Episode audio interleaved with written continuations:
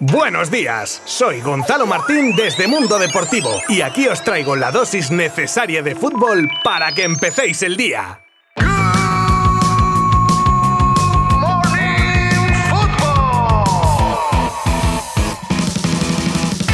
Muy buenas, ya estamos de vuelta una semana más y desde hoy hasta el viernes os vamos a contar lo más destacado del fútbol como viene siendo habitual. Ya se va comprimiendo el cuadro mundialista con, a fecha de hoy por la mañana, cuatro equipos ya en cuartos de final y la cosa se pone más que seria. Vaya equipos, Países Bajos, Argentina, Inglaterra y Francia, casi nada. Y estos dos últimos que conseguían su pase, vamos a decir de manera cómoda. También nos llegan noticias desde Portugal no muy buenas para la figura de Cristiano Ronaldo, palabras de Rodri en rueda de prensa previa al partido de mañana de la selección contra Marruecos, que escucharemos, por supuesto. Nuevos datos que saca la FIFA y que realimentan el debate Cristiano-Messi, ambos llegados ya a la mareante cifra de mil partidos oficiales jugados. Debate en el que estáis invitados a participar, por cierto. Y muchas más cosas en este lunes 5 de diciembre, con un frío que pela. Os habla Gonzalo Martín desde Mundo Deportivo, con gorro, guantes y bufanda, y vamos con todo en 3, 2, 1... Un descomunal Mbappé ha tirado del carro francés para pasar por encima de Polonia, que si bien es cierto que mostró un pelín más de ganas de ir al ataque que en su último partido de fase de grupos, dejó a las claras que no hay color entre ambas selecciones y que probablemente los polacos hayan llegado lo más lejos que podían. Así que, buen trabajo, digo yo. Y casi el mayor morbo del partido a priori era el cara a cara entre Lewandowski y Mbappé. Y de ser así, se lo lleva el francés que acompañó al gol de Giroud con un doblete para colocarse pichichi del torneo y con la vista puesta ya en la final del día 10 por su parte, Lewandowski, que en Qatar se ha estrenado como goleador en un mundial, se despide con otro gol, esta vez de penalti, en su repetición, ya que un adelantado Lloris le paraba el primer lanzamiento y por eso tuvo que repetirse y a la segunda no falló.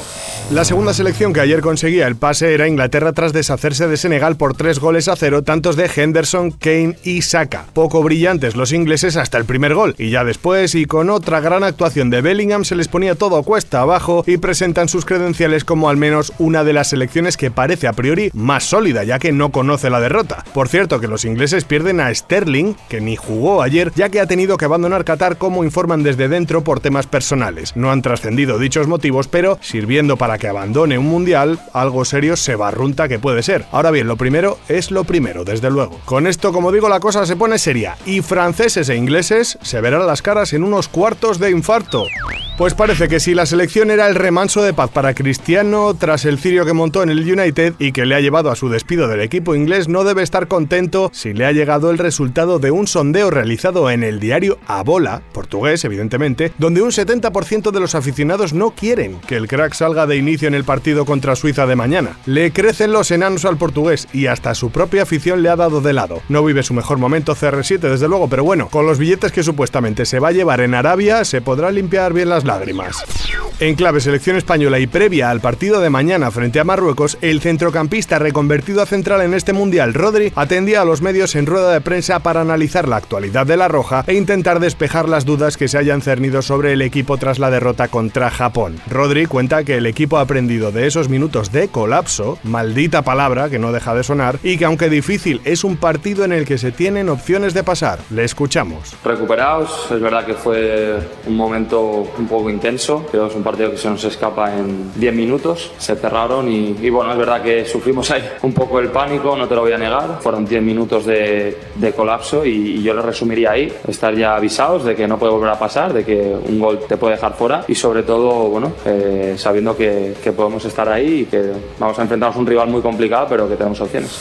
Con la llegada de Leo Messi a los mil partidos oficiales en el encuentro contra Australia, se reabre el enésimo debate sobre quién es mejor, si CR7 o Messi, a esta cifra que ya alcanzara el portugués hace un tiempo. Los números que saca a la luz la FIFA son los que, en lo goleador, en mil partidos Leo ha marcado 789 goles por 725 del portugués, con 348 asistencias y 216 de Cristiano, siendo el número de trofeos conseguidos de 41 a 31 para el argentino. Numéricamente creo que no hay duda, pero ¿cuál es vuestra opinión? Os leo en nuestras redes sociales y por cierto podéis votar en la encuesta ubicada en la noticia en mundodeportivo.com.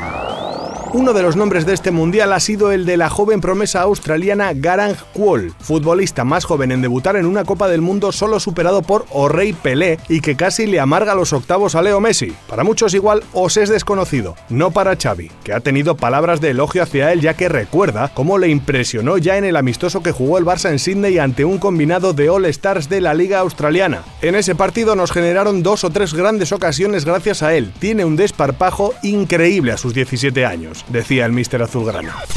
El mítico exentrenador del Arsenal, Arsen Wenger, ha dado la clave para saber quién será el próximo campeón del mundo. Al menos da sus razones con las estadísticas en la mano. Según Wenger, el 58% de los ataques en este mundial se dan por las bandas, aumentando los goles tras centro un 83% con respecto al mundial de Rusia. Por ello, concluye que probablemente los equipos con mejores extremos sean los que tengan la llave para llevarse el trofeo final. ¿Estáis de acuerdo con él? Con este razonamiento, ¿a qué selección veis más fuerte en esos extremos. Y para terminar hoy, de espejo, la que a priori es la gran pregunta para el partido de hoy de Brasil y es la que hace referencia a la posible vuelta de Neymar. ¿Será contra Corea del Sur? Tite lo ha desvelado y confirma que en principio sí estaría disponible para hoy. De todas maneras, la decisión final la tomará tras el último entrenamiento y si lo acaba de manera correcta jugará. Palabra de Tite.